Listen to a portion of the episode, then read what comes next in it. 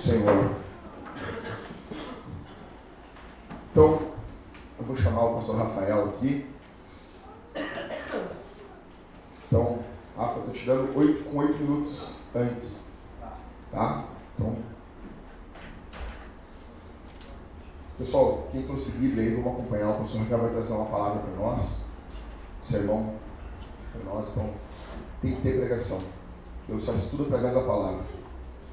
Amém? Senhor, peço que tua graça seja sobre a vida do teu filho. No nome de Jesus, usa ele para falar conosco. Que tua palavra nos corte, nos mate e nos faça viver novamente. No bondoso nome de Jesus oramos. Amém. Irmãos, privilégio estar com vocês aqui.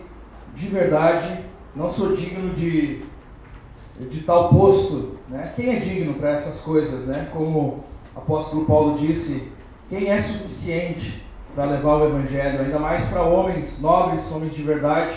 Eu gostaria de convidar todos a abrirem suas Bíblias no Salmo de número 22, para que nós possamos estar meditando aí numa, numa palavra importantíssima nessa manhã sobre remadores, o que é ser um remador, o que é ser um guia, um obreiro, um ministro, um servo, um escravo. Eu gosto da nova versão transformadora da Mundo Cristão, o apóstolo Paulo abre suas cartas ali, Filipenses, Paulo e Timóteo, escravos de Cristo. Né? Acho um termo lindo. E remadores são escravos, que decidiram dar as suas vidas com a única recompensa de, eh, de ter a glória de Cristo acima de tudo.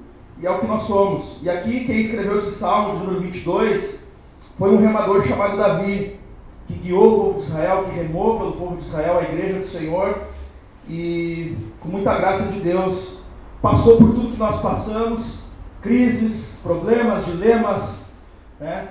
sofrimentos, sacrifícios. Nós temos muito a aprender com ele nessa manhã. Salmos 22, nós vamos fazer a leitura do versículo 1 até o versículo 5 apenas. Façamos a leitura, lembrando sempre que é o Senhor quem nos fala por meio da Sua palavra. Assim diz o Senhor: Deus meu, Deus meu, por que me desamparaste? Por que estás longe de dar-me livramento, longe das palavras do meu clamor? Meu Deus, eu clamo de dia, mas tu não me ouves. Também de noite, mas não encontro sossego. Contudo, tu és santo, entronizado sobre os louvores de Israel. Nossos pais confiaram em ti confiaram e tu os livraste. Clamaram a ti e foram salvos. Confiaram em ti e não se decepcionaram. Eu amo esse salmo. A maioria de nós aqui sabemos que, que se trata de um, de um salmo messiânico. Né? Um salmo messiânico é um salmo que fala sobre aspectos da vida, da obra de Jesus. Mas, em primeiro lugar, é um clamor do próprio salmista do próprio Davi. O clamor do próprio Davi que se sentia sozinho.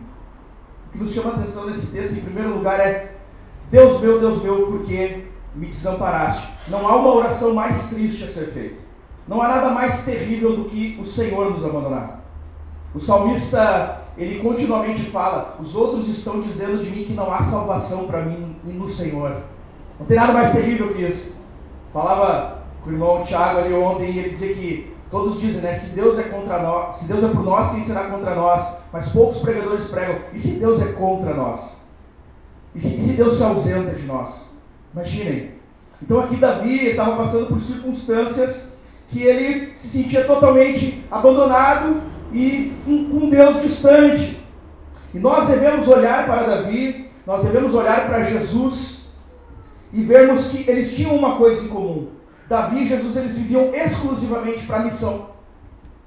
Quem leu a história de Davi aqui sabe que Davi tinha plena convicção do chamado de Deus para ele sobre o povo de Israel. E é por isso que ele sabia que ele era ungido do Senhor e que o Senhor o sustentaria, que o Senhor o levaria, o livraria, o fortaleceria, por causa do propósito pelo qual Davi tinha dentro da missão de Deus. Então, Davi sabia que ele era parte da missão de Deus. Ele era um guia de Israel, ele era um remador do povo, que remaria pela igreja. E por causa disso ele tinha certeza que o Senhor sempre iria sustentá-lo. Isso dava motivo para ele viver. A mesma coisa de Jesus, ele dizia: Minha comida, minha bebida é fazer a vontade de meu Pai e realizar a sua obra. Então, nós precisamos olhar para Davi, olhar para Jesus e vermos é, essa característica em comum e lembrarmos de que a missão não é nossa, a missão é de Deus. Em momentos difíceis, em momentos que nós estamos fracos, nos sentindo sozinhos e abandonados, nós temos que lembrar que nada é sobre nós. A história da humanidade não é sobre nós. Eu postei no Facebook esses dias, quando você está triste, irmão, quando você está desanimado, quando você está passando por problemas, saia um pouquinho do centro. Saia um pouco. A história não é sobre você. Deus está escrevendo a história para glorificar o nome de Jesus Cristo, o Filho de Deus. Deus, o próprio Deus, está escrevendo a história e não é sobre nós. Nós iremos sofrer, nós iremos passar coisas terríveis. O mundo é um sofrimento. E diversas coisas acontecem no mundo que nós ficamos perplexos. Mas nós temos de ter a convicção que Deus está escrevendo a história. Na verdade, Deus já escreveu a história. Ele tem o controle, ele tem a soberania, ele tem o domínio tudo sobre as mãos dele. Não é sobre nós a história. Essa história está sendo escrita para a glória de Jesus Cristo. E ele vai terminar a história que escreveu. Então, não importa onde nós entramos nessa história, o que nós precisamos saber é que a história não é sobre nós, e não, não somos nós que escrevemos a história. É por isso que no versículo 4, se vocês olharem aí, ele fala o seguinte: nossos pais confiaram em ti. Nossos pais confiaram em ti e tu os livraste. Clamaram a ti e foram salvos. Confiaram em ti e não se decepcionaram. Então Davi olhava para a história de Israel e lembrava de tudo que Deus tinha feito, a forma com que Deus escolheu Abraão, o chamado de Abraão, a forma como Deus cuidou de Jacó, a forma como Deus cuidou de José, todos os homens de Deus, que foram patriarcas, entre aspas, né, que foram homens guias de Israel. Ele olhava para o passado, o povo sendo liberto por Moisés, do Egito. Então Davi olhava para o passado e dizia assim: Nossos pais, eles confiaram em ti, eles não se decepcionaram. Então nós não precisamos ter o um mínimo sentimento de que vamos ser decepcionados. Esse sentimento não pode, ele vai nos visitar, mas ele não pode se criar, que nem diz o gaúcho. Não pode se criar no meio de nós. Porque se Deus fez o que fez no passado, Davi sabia disso, se Deus fez tudo aquilo ali, e se Deus tinha escolhido Davi para guiar o povo, é óbvio que Davi não ia se decepcionar também. Porque o que estava em jogo não era o nome de Davi.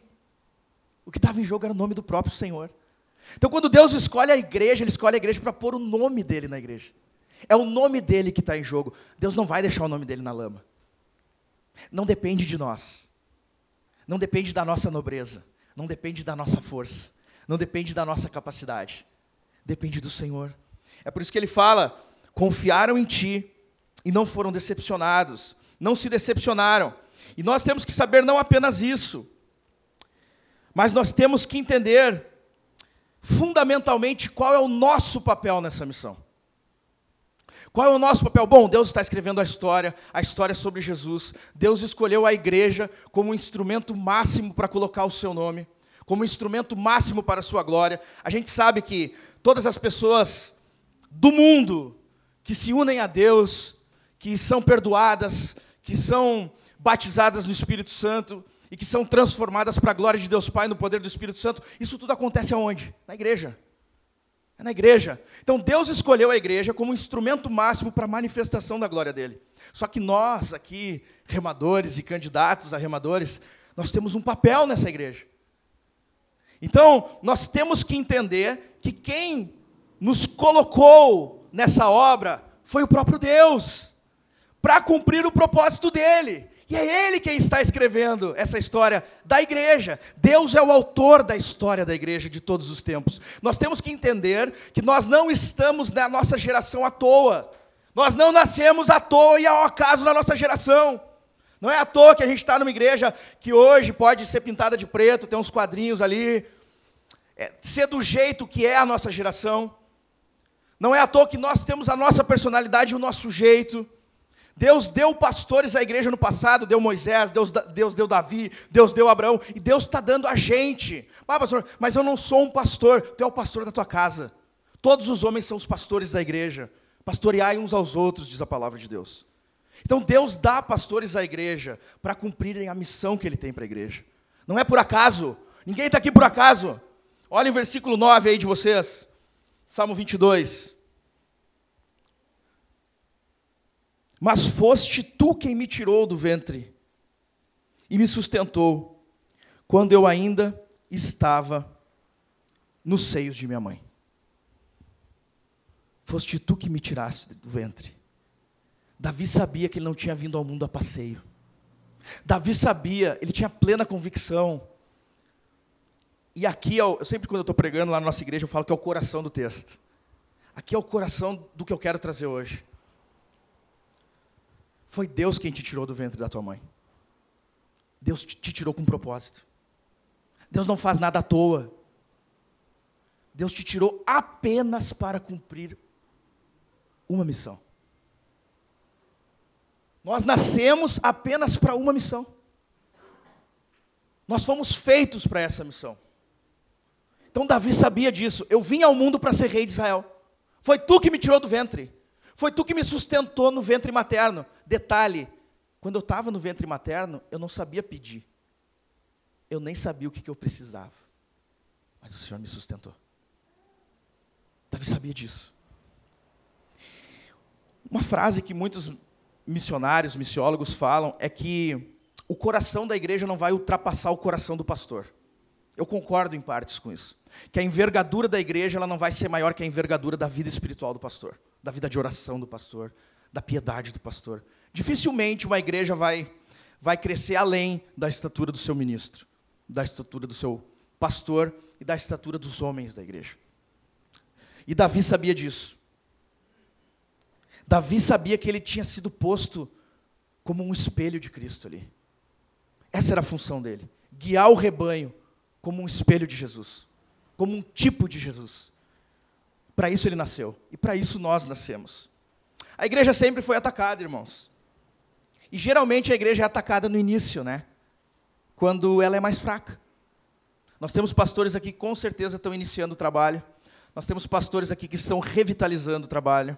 Nós temos pastores aqui que estão pensando em começar um trabalho. Nós temos homens que não são pastores de púlpito, mas são pastores do lar, que estão pastoreando junto com seus pastores a igreja carregando elas nas costas, remando. E todos foram feitos para um propósito, que é remar pela igreja. E todos têm que ter a noção da dimensão, do tamanho da missão. É óbvio que essa missão vai ser atacada, irmãos. É óbvio que a gente vai ter diversas dificuldades. Meu Deus do céu, é a obra máxima de Deus na terra. Então, os ataques máximos e as maiores dificuldades virão sobre quem? Se a igreja, ela, o coração da igreja é o coração do pastor, o coração da igreja ela depende do coração do pastor. Por isso que, que o ministério da mulher do pastor é cuidar do coração do pastor, que assim ela cuida da igreja. Então, se a igreja ela é o coração do pastor, pensem comigo, quem que vai ser o cara que mais vai sofrer crise, dilema, problema? Os homens da igreja. Os pastores da igreja vão ser aqueles que vão se sentir como Davi, muitas vezes sozinhos, abandonados, destruídos, desanimados, com medo, com fome, enfim, totalmente impotentes. Não tem nada de errado se sentir assim. O próprio Paulo dizia: quem que é suficiente para isso aqui, cara? Às vezes eu olho para mim assim, cara, eu era um cheirador de cola na rua, cara. Eu dormia na rua cheirando cola. Quem é que sou eu, cara? Estava ali cantando a Deus. Quem sou eu para chegar diante de homens nobres? Homens que às vezes foram criados no Evangelho, pastores. Sou ordenado há um ano, cara. Eu não tenho nem curso de teologia. Estou terminando minha faculdade. Quem é que sou eu, cara? Quem é que sou eu para estar tá aqui falando? Quem é, quem é que sou eu para estar. Tá... Isso me visita também. Só que o Deus que me sustentou quando eu era pequenininho, quando eu estava no ventre da minha mãezinha, o Deus que me sustentou na minha, infância, na minha infância, na minha adolescência, vai sustentar as minhas necessidades de homem. Coragem, força, confiança, piedade. As minhas necessidades quando eu era piazinho era uma. E quando eu estava solto no mundo, perdido, quando eu dormia na rua lá, era o Senhor que me cuidava. Poxa, será que eu vou ser tão incrédulo e não confiar na mão paternal de Deus agora? Sabendo que eu saí do ventre da minha mãe só com um motivo. Rafael existiu só com um motivo. Deus me fez só para um motivo: guiar o povo santo dele. Eu postei no Facebook que quando nós estivermos na eternidade, a minha alegria vai ser sentar com a gurizadinha nova. Estou viajando na maionese aqui, tá? Eles vão crescer na glória e eles vão perguntar assim: como é que era? Como é que era que, que a gente que a gente conversava com Deus?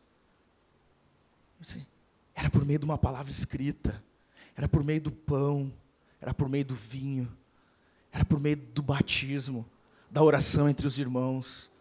E eu poder dizer para elas: mas o que que tu fazia lá? Eu guiava o pastor, eu guiava o rebanho de Deus. Eu conduzia o rebanho amado do Senhor. Foi para isso que eu nasci. Foi para isso que nós nascemos. Essa plena convicção vai nos sustentar na missão. Só essa plena convicção vai nos sustentar na caminhada. Para terminar aqui, vocês lembram que Herodes tentou matar Jesus? Vocês lembram que o faraó tentou matar Moisés no seu nascimento? Vocês lembram que a igreja primitiva foi atacada pelo Império Romano? nós seremos atacados. Nós seremos atacados por esse mesmo espírito de impotência, de impossibilidade, de desencorajamento, de medo. Nós todos seremos visitados por isso, seremos atacados por isso. Principalmente aqueles que estão começando. Principalmente aqueles que estão começando. Porque é a época mais difícil, quem é plantador aqui sabe. Falta tudo, né? Falta tudo. Tudo, quando eu digo tudo, é, é do hebraico tudo. Né? Falta dinheiro, falta tempo, falta conhecimento, falta livro, falta amigo, falta apoio familiar, falta compreensão da igreja, falta tudo, falta tudo, não tem nada. Aí às vezes tu vai orar, não sente Deus, não ouve Deus. Às vezes pega uma doença, fica um, dois meses doente, não consegue nem orar direito, não consegue. Meu Deus do céu, meu Deus, meu Deus, por que, que tu me desamparaste? Esse salmo aqui é sobre o momento mais difícil de Jesus. Jesus está na cruz falando isso. Deus meu, Deus meu, por que tu me desamparaste? Se o cabeça sofreu isso, o que, que o corpo vai sofrer? Sempre será assim. Mas nós precisamos saber que assim como Deus sustentou Davi, Deus sustentou Moisés, Abraão, Jesus, os pais da igreja, a igreja do Senhor na nossa geração depende de nós. E nós fomos feitos e tirados do ventre das nossas mães apenas e tão somente para darmos as nossas vidas pela missão de Deus por meio da igreja, para a glória de Jesus Cristo. Só por isso tu foi feito, só por isso tu veio ao mundo, meu irmão. E o Deus que te fez nascer e te sustentou no seio materno, que sustentou tua necessidade da infância, da adolescência, Ele tem o suficiente para as tuas necessidades como homem como pastor, como esposo, como pai, como amigo, como guia, como mentor, seja o que for, nós temos tudo em Cristo. Jesus é o sim e o amém de Deus para nós. Tudo aquilo que Deus é, em Jesus nós temos sim, amém, é para ti. Eu sou para ti tudo que eu sou. Força, coragem, ânimo, provisão. Não interessa o que, que falta. Em Cristo nós temos tudo. Em Cristo nós temos tudo. Mas isso, irmãos, não leva um dia. É uma caminhada de uma vida. Não leva um dia. Uma vez um cara perguntou, pastor, quanto tempo o senhor leva aí para preparar um sermão? Uma vida. É uma vida que eu levo. Não é da noite para o dia para edificar a igreja do Senhor. E eu vou dizer para vocês: são longos dias. Dia de frio, dia de fome, dia de depressão, dia de tristeza, dia de abandono, dias maus. Vão vir direto, toda hora, toda hora. Quem está mais à frente da obra sabe. Ingratidão, calúnia, perseguição, às vezes dos irmãos. É terrível, terrível. Isso vai acontecer. A gente não pode ser infantil, a gente não pode ser menininho, a gente não pode ser gurizinho. De achar que vai ser fácil, pelo amor de Deus, gente. Cara, eu, queria, eu quero trazer uma palavra para o coração de vocês. Eu acho que eu já consegui atingir o coração com a palavra, já conseguiu atingir o coração de mostrar que Deus vai sustentar. Mais uma apertadinha em vocês, pelo amor de Deus. Tchê, um cara que abre uma pizzaria, ele espera cinco anos para ter um retorno. O cara sabe que vai levar cinco anos para ele começar a ganhar um pila. Os caras começam a plantar a igreja, de um, dois anos, ah, ah, não. Não é da noite para o dia, cara. Os caras botam. Uma... Eles estão plantando uma pizzaria. Eles estão plantando uma pizzaria. E os caras sabem, vai levar cinco anos, vai levar sete anos, vai levar nove anos. Os caras querem plantar a igreja. Ah, pastor, mas só tem 20 pessoas. Ô meu, tem 20 pessoas. Atravessa aqui, ó, essa avenida de joelho agradecendo, filho de Deus. Os caras, os missionários iam lá, ó. Tiago contou para nós, amigo dele estava lá no Himalaia, lá quatro anos, nenhum convertido. Ele dizia assim: Tiago, sabe por que eu estou aqui? Porque Deus tem o povo dele nessa cidade. Eu vou ficar aqui até ele formar o povo dele. Desculpa a expressão, mas é uma frescuraiada. É uma fraqueza, sabe? Não é sobre nós. Não é sobre nós. É o nome do Senhor que está em jogo. Ele não vai faltar. A questão é. Não, e quem está falando aqui, gente, olha só. Quem está mais perto do Jack sabe o que ele passa aqui, as dificuldades da vintage. Meu Deus do céu. Não vou nem contar a minha história. Eu contei a minha história para um carroceiro, o, o, a mula chorou dele. Né? Então, assim, ó. Cara, eu morava junto com as baratas, com a minha mulher, com meus filhos, não tinha nenhuma janela para estender as roupas. Nós juntávamos moeda para pagar o aluguel da igreja, eu pregava para quatro pessoas. Não tinha um filho de Deus para me ajudar. O cara mais maduro que eu tinha na igreja tinha 15 anos quando eu comecei a plantação da igreja. Então, quem está falando para vocês não é um cara assim, ah, é fácil, né? Não, não, não, tu não sabe. Tu não... Que vocês passam, a gente passa também. E, e, e, tudo é difícil. Não precisa só isso, é difícil. Eu acho que é até mais difícil tu ganhar dinheiro e depender de uma convenção e ter que rezar a cartilha dos caras. Ou, ou pregar só para gente rica. Meu Deus do céu, que ministério. Pregar só para rico. Imagina os caras que pensam que tem tudo e são felizes. Tudo é difícil na obra de Deus. Tudo é difícil. A gente não pode ser infantil e, e menos pau-ferro que um, pizzaria, um cara dono de uma pizzaria, meu, pelo amor de Deus. A gente tem que saber no que, que a gente está entrando. A gente tem que saber que a gente foi tirado do ventre para isso aí. E saber que vai levar a vida toda, meu, e não pode frouxar. Não tem olhar para trás. Não é assim, ah, mas eu tô... não tem, não tem essa opção. Não, não tem. Que Deus nos mate antes de nós desistir. Amém? Deus nos mate, nos mate antes de nós desistir. Porque a igreja depende da gente, cara. A igreja depende de nós. Deus não me tirou lá da rua para eu ficar dando testemunho. Ah, eu era drogado e Deus me tirou. Não é sobre mim o testemunho, caramba. Sobre Deus. Sobre o que, que Ele faz. E a gente foi feito só para isso. E tudo vai depender da tua convicção de que tu foi feito para isso. Tudo na obra. Porque tu vai pensar em desistir mais de um milhão de vezes. E o que vai fazer tu ficar em pé é o que Davi fazia. Não. Tu me sustentou, tu me tirou do ventre materno com um propósito. Tu me sustentou no ventre da minha mãe, tu vai me sustentar de novo. Os nossos pais confiaram em ti, eles não se decepcionaram. Eu não vou me decepcionar. Eu não vou me decepcionar. O Senhor, o Senhor vai me conduzir além do Jordão. O Senhor vai me levar à terra prometida.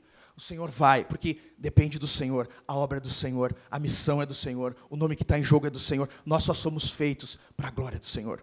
O que nós precisamos é de remadores cheios do Espírito Santo.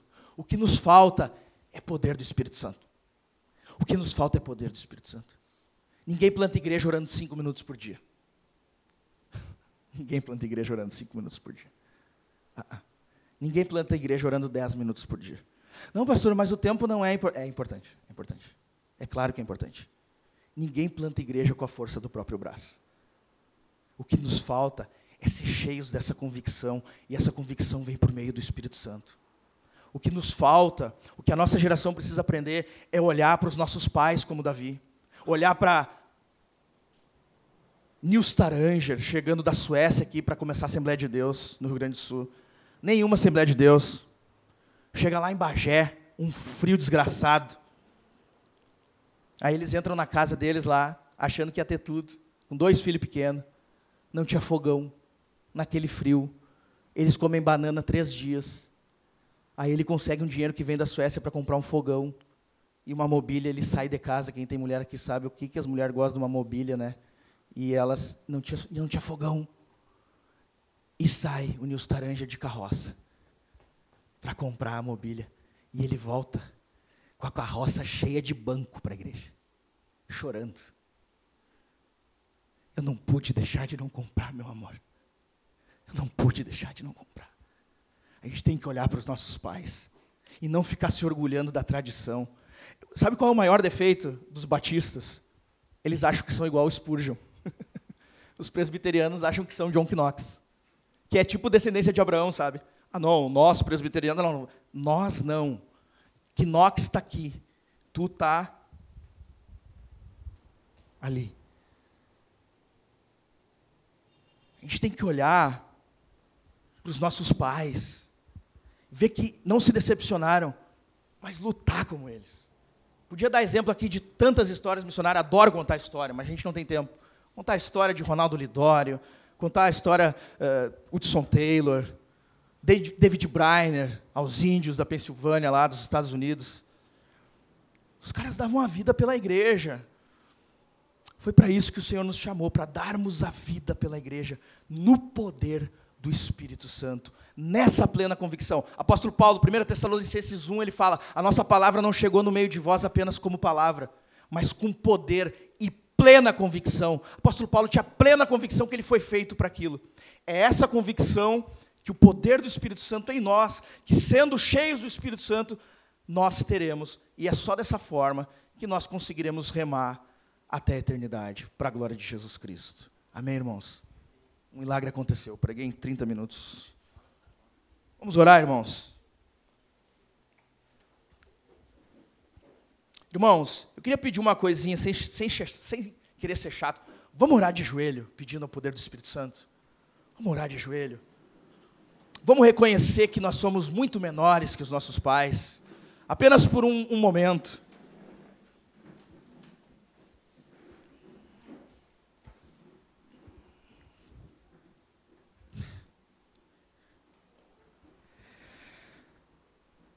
Senhor Deus bendito, amado Deus de Israel, amado Senhor, Jesus Cristo, bispo e pastor das nossas almas, nos humilha, Senhor, nós pedimos nessa manhã, com o senso da nossa fraqueza, Senhor, da nossa impotência, Senhor, e da nossa necessidade do Senhor para fazer essa obra, Deus.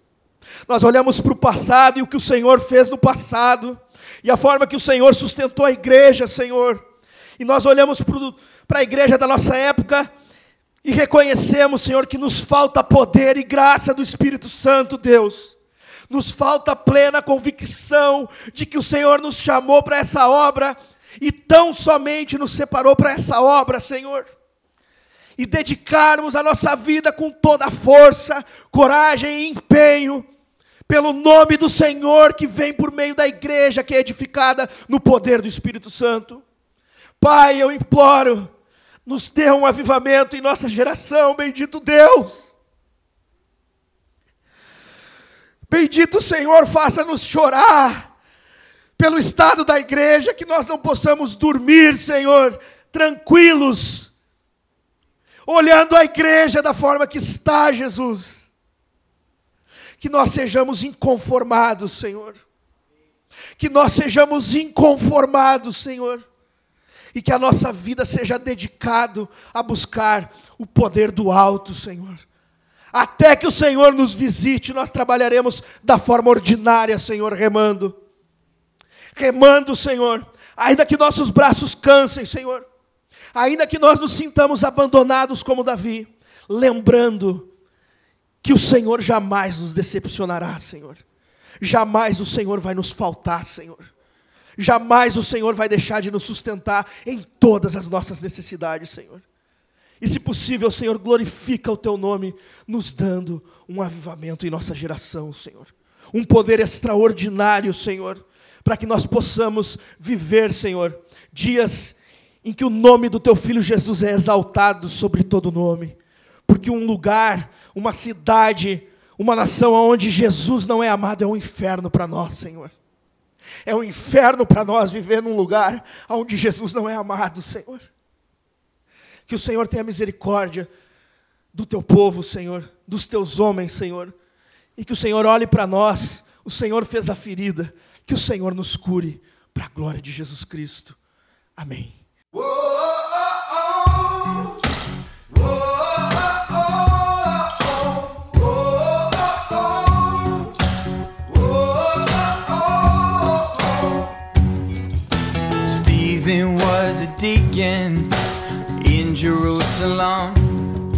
They dragged him out those city gates to try and quiet him.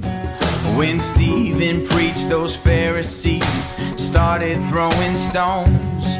Before he died, he raised his eyes and saw Jesus on the throne. Said, You can bury the workmen, but the work will go on. You can silence the voices, but you can't stop the song. When the Spirit's moving, His will will be done. You can bury the workmen, but the work will go on. James was sent to heaven at the edge of Herod's sword. And Peter, he was crucified like his beloved Lord.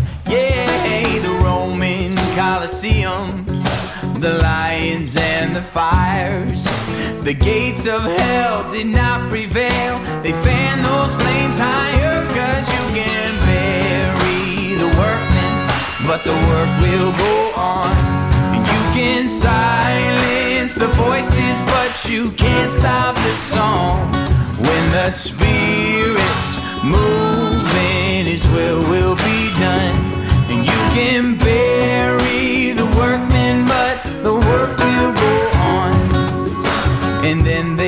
lowered Jesus, they laid him in a grave. They thought that it was over, that his name would fade away. But Jesus wasn't listening, no. He rose to life again. Cause God is not persuaded by the arrogance of man. So you can bury the workmen, but the work will go on. You can silence the voices, but you can't stop the song. When the spirit's moving, His will will be done, and you can bear.